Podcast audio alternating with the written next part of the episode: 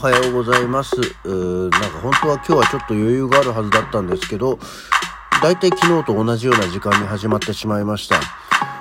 実はね、これテイク2だったんですよ。ちょっとこの話も改めてしたいと思いますけど、今日も張り切ってまいります。よろしくお願いいたします。はい。改めましておはようございます。うー11月12日午前5時6分、起き抜けラジオでございます。いや、なんかね、今本当はすっごい途中まで喋ってて、すごいいい調子で喋ってたんですけど、途中でね、あの、アラームが鳴っちゃってさ、あの、それを切って引き続き喋ってたら、えー全然気づかなかったんですけど、どうやらなんかこう、一旦、て一時停止になっちゃってて、あのーずっと喋ってたことがあんまり意味がないっていうね、状況になっちゃって、どこまで喋ったかもちょっとよくわかんなくなっちゃったんで、もう一回撮り直す、生まれて初めての、えーリテイク版、あの、起き抜けラジオでお届けしております。えーそんなわけでね、昨日から、えー今日も守秘義務デイなので、本当は、ちょっといつも昨日より30分遅いはずなの。あの集合時間が。なのに、昨日帰ってきてご飯を食べ終わったぐらいに、すいません、やっぱり明日の集合時間も30分前倒しで、みたいな感じになっちゃったので、あの、今日も同じ時間なんですよ。昨日はね、あの、それでも初めての現場だし、えー行く場所もちょっとわかんないと嫌だからと思って、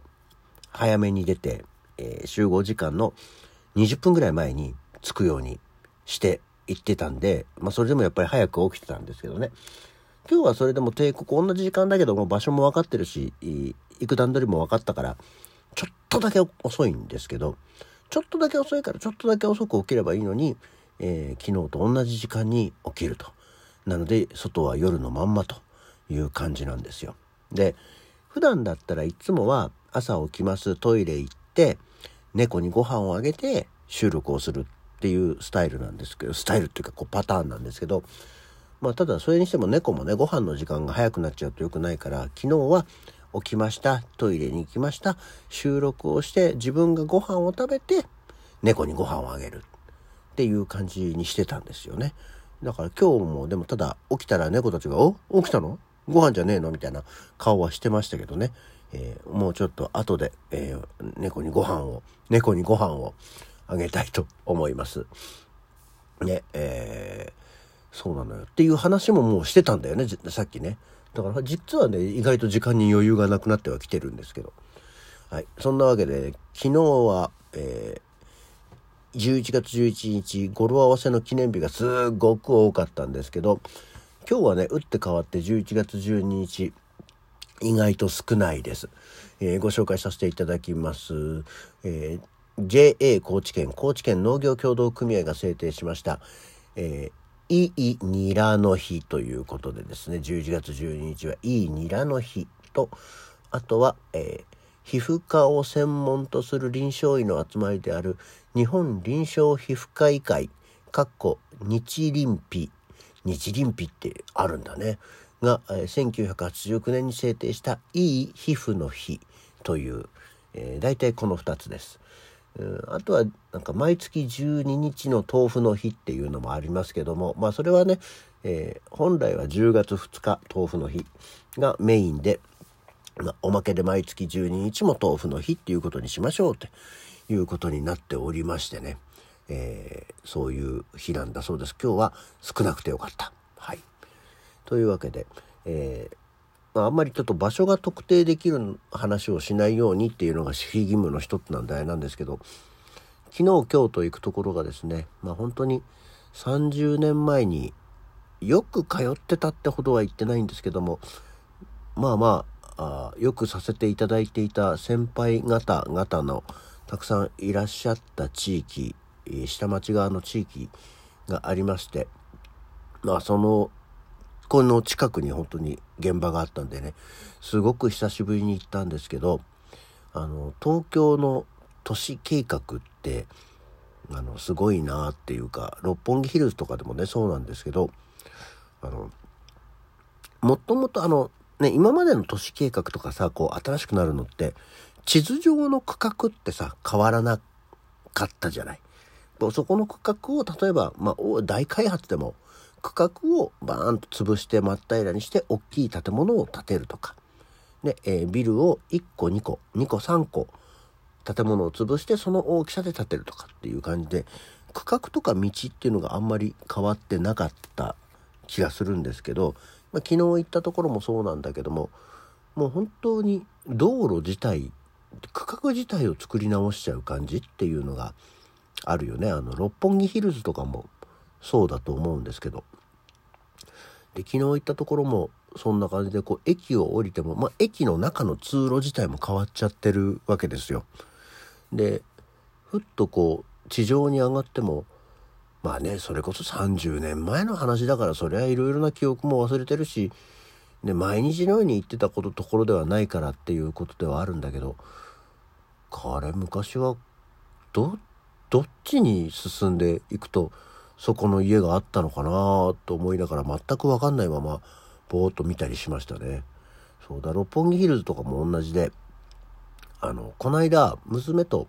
中華のお店に行ったんですよ。でその時に大根餅っていうのがあって「ああ大根餅久しぶり懐かしいから食べよう」って言って食べてでその時に話をしたのがその若い時にさあの六本木で初めて食べてさなんて話をしてたんですよ。でそのお店っていうのが今は本当にその場所すらもなくなってるんですけど六本木ヒルズ多分ね六本木ヒルズが今あるところので昔私が行ってたイメージとしてはそのウェーブっていう西部系列のレコード屋さんあの結構4階建て5階建てぐらいでこうね日本のアーティストとか輸入版とかってこう全部ジャンルに分かれてて結構本当にいっぱいいろんなおしゃれ系音楽が置いてあったりしてで地下があのシネビバンっていういわゆるミニシアター系の映画館があったりしてっていうところがあってでそこでバイトしてた相川と一緒に、えー、その裏のね、えー、なんだっけ山野愛子美容学院？山野愛子だっけ？でがあってそのちょっと奥側進んでいくとあった六本木の中華屋なんていうとさすごくシャレオツアーバンスタイルですけどまあ別にそんな高いわけじゃない。我々がシュッて行けるようなとこだったんで中華天津屋さんがあってそこで初めて食べた大根餅がうまかったんだよね。だからあそこの大根餅が食いたいと思ってただあの店潰れたよみたいな。でもなんか確か新宿にもそういうの食える店があるみたいだぜみたいなね。まだなんか若いと情報も錯綜してるし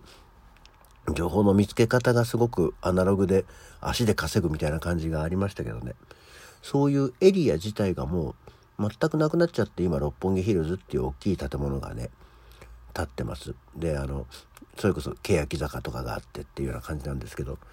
昔あんなとこに道なかったじゃんみたいなのがねあってあこっからあそこの方に進めるんだ。まあショートカットできていいよねみたいな感じにはなってるんですけど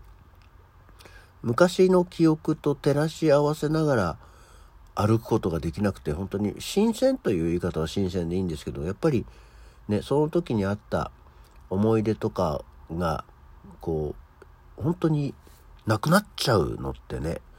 あの寂しいよねと思います。それと今同じような現象が渋谷の駅に起きてるわけですよ。渋谷駅がさ本当にまあねみんな言うんですけど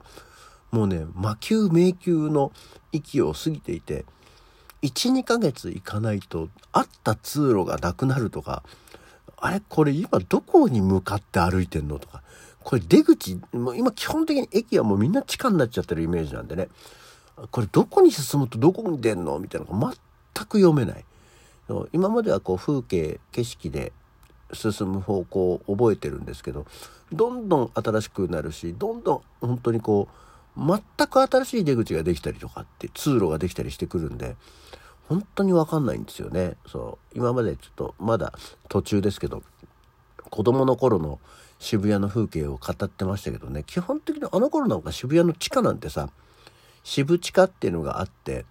あのぐらいだったんでメインのこう通路じゃなかったんですけどね。今はそのまずは地上に出るまでのメインの通路が